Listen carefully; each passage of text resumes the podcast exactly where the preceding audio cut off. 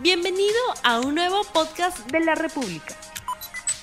Bienvenidos, bienvenidos a 3 del programa de comentario político de RTV. En una mañana particularmente especial porque hoy se presenta en unos minutos nada más, lo vamos a transmitir en RTV, la uh, presentación, la exposición del Premier Cateriano, cumpliendo el artículo 130 de la Constitución, para exponer las políticas generales de gobierno y pedir un voto de confianza. Estamos como siempre con Mirko Lauer y Fernando Rospigliosi y este, lo, el, el, momento es particularmente interesante, pero ya se han filtrado las versiones por todos lados de que el gran tema de, de preocupación, entre comillas, de los congresistas viene alrededor de lo que pasa en el Ministerio de Educación. Y han tomado como pretexto el tema de las tablets para en verdad meter el tema de fondo que les preocupa por lo menos a un sector del Congreso y es el tema de la reforma universitaria, donde hay intereses muy particulares, muy particulares en el caso del Partido Podemos Perú del señor José Luna Galvez, que tiene una universidad que no tuvo el licenciamiento por parte de SUNEDU,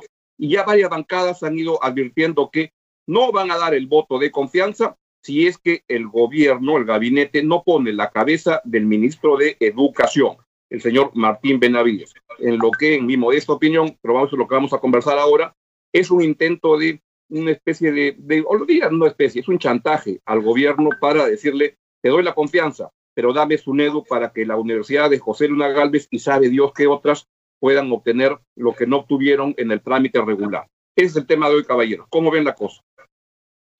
Bueno, al, al escucharte hablar de pedir cabezas, es inevitable no pensar en una carnicería política, ¿no es cierto? Con una cola de congresistas y dueños de universidades no licenciadas frente al mostrador, tratando de llevarse su, su, pieza, ¿no es cierto? Esto, esto viene desde muy atrás, ¿no es cierto? Es tan fácil, es tan fácil trazar una línea desde desde la, la, censura a Jaime Saavedra, acuérdense por un caso de, de, computadoras que nunca se demostró, ¿no es cierto? Eh, eh, y que pasó por todas las otras censuras, y efectivamente, eh, nosotros que pensábamos que la minería, el narcotráfico y otras formas de la de la economía ilegal tenían los lobbies poderosos en el Perú. No, el lobby más poderoso de la política peruana evidentemente es el de la Universidad Trucha, ¿no es cierto? El la licenciada, la no licenciada y la medio licenciada que no se convencen, ¿no es cierto?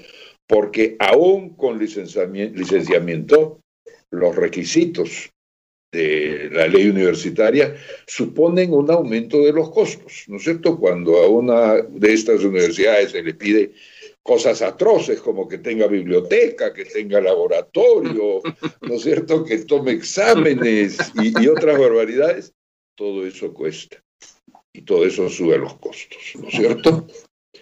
Y entonces estamos ahí en, la batalla siguiente.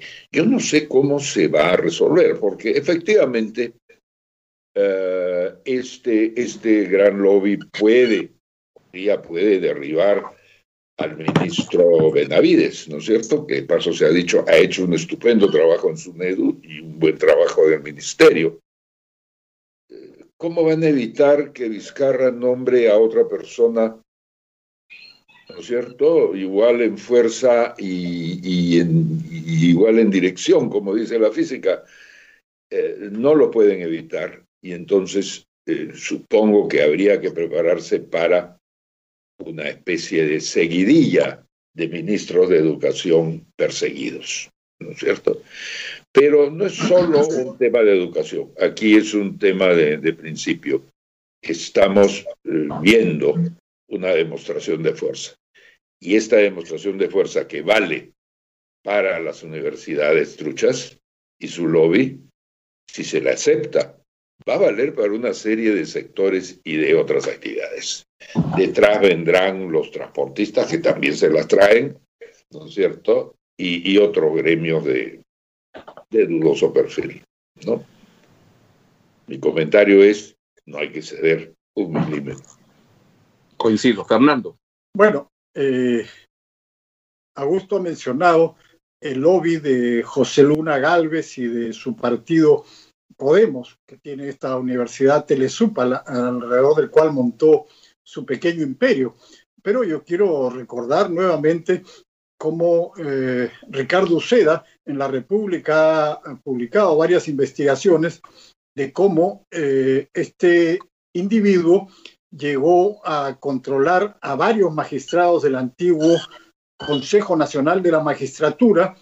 A través de eso pudo eh, controlar la OMPE y a través de eso pudo inscribir su partido fraudulentamente. Y ahora ese partido está en el Congreso haciendo este lobby a favor de eh, la universidad eh, trucha que tiene que no ha sido licenciada. Entonces, vemos cómo ha funcionado eficientemente, por decirlo de alguna manera, este lobby delincuencial que ahora tiene un poder eh, muy grande con Uresti y otros congresistas en el Parlamento. Eh, bueno, ese, ese creo que es eh, un tema, pero hay, hay varios más. por ejemplo, hay una comisión del Congreso que está tratando también de liquidar la derrama magisterial. Y precisamente para el día miércoles han invitado a los dirigentes de la huelga magisterial del año 2017, esa huelga que tumbó a Marilú Martens, eh, recordarán eh, ustedes, había una facción de dirigentes radicales que encabezaron esa huelga y esos son los dirigentes que ha invitado esta eh, comisión que está pretendiendo que la derrama magisterial devuelva la plata a los maestros, así como quieren que la ONP devuelva la plata a, los que pagan este servicio, las AFP la derrama magisterial cobra veintitantos soles voluntariamente a los maestros y luego les hace préstamos y luego les entrega una cantidad cuando se jubilan. Bueno, esto también quieren liquidarlo y eso también está en la Comisión de Educación. O sea, hay varias barbaridades que están haciendo ahí y hay varios lobbies, entre otros este de estos dirigentes eh, radicales del, magisterio. Entonces, este Congreso al que no le gusta gusto lo que yo digo, el Congreso Vizcarra, el Congreso que tenemos gracias a Vizcarra, está uh, dispuesto a hacer barbaridades en varios sentidos, ¿no? No, no, yo, yo no defiendo ni la anterior ni la ahora, pero les pregunto en ese sentido, es decir, la, las convicciones democráticas hay que mantenerlas a flote a pesar de todo lo que se ve. Pero ¿qué puede hacer el sistema democrático cuando en el hemiciclo, por lo que estamos, yo puedo concluir, por lo que estoy escuchando y viendo, es que más o menos que hay muchos congresistas que podrían formar una especie de los malditos de la Plaza Bolívar, porque casi que tienen una, un comportamiento delincuencial en el cual han llegado para proteger, blindar, sacar adelante negocios como el de la educación, como el del transporte. El transporte de carga fue evidente, el, lobby que estaban ahí. ¿Qué puede hacer el sistema democrático cuando lo que tenemos es una banda de ampones metidos en el Congreso usando el poder político para forrarse eh, de los bolsillos en plena pandemia. Una cosa que podrían hacer es enfrentarlos, para empezar. O sea, hemos visto eh, que el presidente Vizcarra era muy valiente y muy macho con el anterior Congreso y los tenía arrinconados, irritaba y los amenazaba y al final los disolvió, en mi opinión, ilegalmente. Pero ahora deberían enfrentarlos también el presidente, el eh, presidente del Consejo de Ministros. Eh, yo creo que, y enfrentarlos políticamente, entonces, eso, eso es un tema. Y otros líderes políticos también deberían hacer lo mismo, pero eh, al parecer todos están mudos frente a estos problemas. Yo no he escuchado a ningún líder político de ningún otro grupo, aparte de estos eh, que ya sabemos que están defendiendo intereses particulares, eh, salir a decir las cosas claras y decir, miren, acá hay gente que está haciendo esto y aquello. Nadie los enfrenta. Entonces, esto pasa eh, tranquilamente y van logrando avanzar en la defensa de intereses oscuros, ¿no? Ahora, eh, me pregunto cuán enfrentable es ese Congreso en este momento, ¿no es cierto? No pueden ser cerrados, les queda muy poco tiempo, probablemente sus lazos con, con el membrete que los llevó al Congreso son tenues, por no decir inexistentes en muchos casos, y entonces están sueltos en plaza. En realidad, para el presidente de la República enfrentarlos y probablemente es arriesgar ¿no es cierto? Otro insulto o, una respuesta destemplada. Eh, no veo yo por, qué camino. Nos quedan los caminos más de lo democrático que de lo republicano, digamos, ¿no es cierto? Eh, la opinión pública, las marchas, la movilización. Efectivamente. Eso eso probablemente es lo más. Y por otro lado, quizá las iniciativas legislativas de algún tipo, ¿no es cierto? Yo diría que todo este, toda esta situación de la educación superior como negocio privado con fines de lucro tiene que irse, tiene que desaparecer. Y una manera de, de enfrentar sería esa, no enfrentar al Congreso. Finalmente el Congreso es un accidente. Es una serie de gentes ahí que se han sacado la, lotería, hacen lo que les dice el que les dio el boleto y que ya se van a ir. Lo que no es un accidente es el sistema legal dentro del que esto se mueve, ¿no es cierto?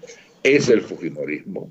Son algunos ministros bien concretos que vienen de haber hecho, que venían de haber hecho negocios privados con la educación, los que cambiaron el, sistema por el cual ahora, ¿no es cierto?, uno puede llenarse los bolsillos dando, no educación, dando incluso mala educación, o no dando educación alguna, sino simplemente un membrete. Eso, eso es una iniciativa que puede comenzar mañana. Entonces, esto cambia un poco la figura. La figura, yo no creo, como dice Fernando, es que Vizcarra confronte al Congreso. La figura es que Vizcarra tome la iniciativa de un cambio, de un nuevo cambio, de un mayor cambio en el sistema educativo superior peruano, ¿no es cierto? Eh, en eso la ley universitaria se ha quedado corta. ¿Ah? No, no estoy de acuerdo con eso. O sea, a ver. Tú dices que se le enfrente al Congreso. No, no tiene que enfrentarse al Congreso, tiene que enfrentarse a los lobbies corruptos. Es otra cosa. Claro. eso, para eso hay que hacer política. Hay que denunciarlo ante la opinión pública, hay que explicar, pero también hay que hacer alianzas con los grupos que no son corruptos. Alguno debe haber en el Congreso o debe haber varios. Eso es hacer política. Esa es una manera de enfrentar a estos lobbies eh, corruptos. Y no estoy de acuerdo tampoco con lo que dices que no debe haber educación con fines de lucro, por favor. Claro que debe haber, o sea, pueden haber buenas universidades, universidades privadas, que obtienen ganancias. Hay buenas y malas universidades, hay buenas y malas universidades estatales y hay buenas y malas universidades privadas. El problema no es que haya universidades privadas, sino que hay universidades bamba. No, no, no, un momentito, Fernando. Privada, privada y privada con fines de lucro son dos cosas diferentes. Sí, sí, sí. Sí, yo, yo, creo que sí debe haber universidades que eh, tengan por finalidad ganancia, como, como hay como son todas las empresas privadas finalmente, pero en fin. Bueno, eh, pero, esas son precisamente las que estás tratando de, de, movilizar en este momento. No, no, no, pues no, hay universidades y universidades, pues. No, no quiero mencionar nombres, pero hay universidades eh, privadas con fines de lucro que son universidades razonables. No todas son como la de estos individuos que están haciendo el lobby en el Congreso. Pero digo, hay que hacer política. Si Vizcarra se dedicara a hacer política, podría, con el peso que tiene, bueno, nos dicen que tiene sesenta y tantos por ciento de aprobación, entonces, bueno, eso es un peso importante ante la opinión pública y como operadores políticos, se supone que Cateriano es eso, ¿no? Que para eso está ahí. Entonces, en fin, hay cosas que se podrían hacer y ojalá que las hagan. Esperemos que este nuevo gabinete haga eso, ¿no? Ahora, eso es lo que sospecho que va, a, ocurrir. Ahí me gusta lo que plantea Fernando en el sentido de hacer política y enfrentar a los lobbies y a los lobbies metidos en el Congreso. Y cuando le dicen al señor presidente Martín Vizcarra, hay que enfrentar al Congreso, o cuando le dicen a, Pedro Cateriano, mañana hay que enfrentar, él va a decir, no, esta mañana, porque si le dicen en el arte de enfrentar al Congreso, es como que Cateriano y como que el presidente Vizcarra dirían, este, de las jaranas somos, somos señores. Es decir, en ese, en ese juego les va a ir políticamente bien y le van a hacer un bien al sistema universitario peruano y a la educación superior, y sospecho que, que eso va a ocurrir. Yo no veo a Pedro Cateriano transando en decir, bueno, ¿qué hacemos? No, no, que van a ir principistamente y van a ir, y eso va a generar un choque, no pasado mañana, esta, esta misma este, mañana, cuando se vean lo, los temas. El problema cuál es, es que el, con, los, muchos congresistas son muy torpes en el sentido que no alcanzan a darse cuenta de la consecuencia política para ellos mismos de este, traerse abajo al gabinete con Pilar Macetti, con Cateriano, con todo, en, cuando en el mes en el cual la pandemia está de terror. En ese contexto, ellos no alcanzan a darse cuenta del problema en el cual meten al país, pero se meten políticamente ellos, porque la gente les va a pasar la factura. Ahora, también es cierto que es un Congreso que ya se va, y como se dice, a estos congresistas, a la mayoría, no le entran balas. una, anotación, una anotación más, si me permiten, eh, que se me había pasado. Lo que hay que, yo no eh, puedo evaluar eh, el desempeño del ministro de Educación, la verdad que no, no conozco qué ha hecho ni qué no ha hecho, pero lo que sí voy a decir es que lo de las tablets es una barbaridad. O sea, que no puedan comprar tablets habiendo dinero, que no puedan hacer un proceso rápido, limpio, transparente y eficiente, es realmente eh, un error gravísimo que ha dejado en el aire a cientos y miles de escolares que eh, prácticamente han perdido este año. Entonces, eso sí es un error eh, grave. No Fernando. eso justifique la, la, la, renuncia, ni mucho menos, pero y, eh, que eso está siendo aprovechado por este grupo delincuencial, es verdad, pero también es un error que deberían reconocer, por lo menos, ¿no? Fernando, ¿nunca has oído hablar de la burocracia del Ministerio de Educación del Perú? Eh, yo creo que eh, eso no exonera de, responsabilidad política al ministro Benavides, pero casi no hay, no ha habido ministro de Educación que haya podido con la, con la burocracia del ministerio. La primera ley entrando al Ministerio de Educación es entenderse con esa burocracia, ¿no es cierto? Eso es decisivo. Y la segunda ley siempre era, no sé cómo estará ahora, entenderse con el SUTEP, ¿no es cierto? Recuerdo que Nicolás Lich trató de no entenderse con el SUTEP y de confrontarlos en sus aspectos más negativos y le terminó costando políticamente. Entonces sí, entiendo tu comentario, pero le añado esta idea de que Martín, eh, Martín Benavides no viene de la política, ¿no es cierto? Es, un, es un, tecnócrata que viene de, ONGs y de trabajar en el sector académico. Eh, no, no tenía la menor posibilidad de evitar que las tablets se convirtieran en la versión electrónica de las canastas para los pobres que se han estado tirando los alcaldes por todo el país, ¿no es cierto? Como nuevos virus delincuenciales. Yo a eso agregaría que, en realidad la, burocracia del sector educación en la parte alta es una buena burocracia. Y acá el gobierno está pagando el costo político de una iniciativa que se les ocurrió entre el presidente Vizcarra y su entonces premier Vicente Ceballos, sin consultar la verdad al Ministerio de Educación, que fue notificado que tenía que ver cómo armaba esto a la Prepo y fue una iniciativa política de la cual hoy día están pagando el, el, costo este, muy grande, porque los empujaron a ver cómo compraban esta vaina a la Prepo sobre, este, sobre la marcha, y dentro de la comedia de errores, lo que ha hizo el ministro de Educación, que lo que ha impedido es que se concrete una, una, una estafa de una empresa que nos iba a, a decir que nos vendía un millón de tablets y que no había. Entonces ha parado a tiempo, claro, con el costo de que los chicos no tienen tablets este, hasta ahora, ¿no? Pero, pero todo se paga en esta vida.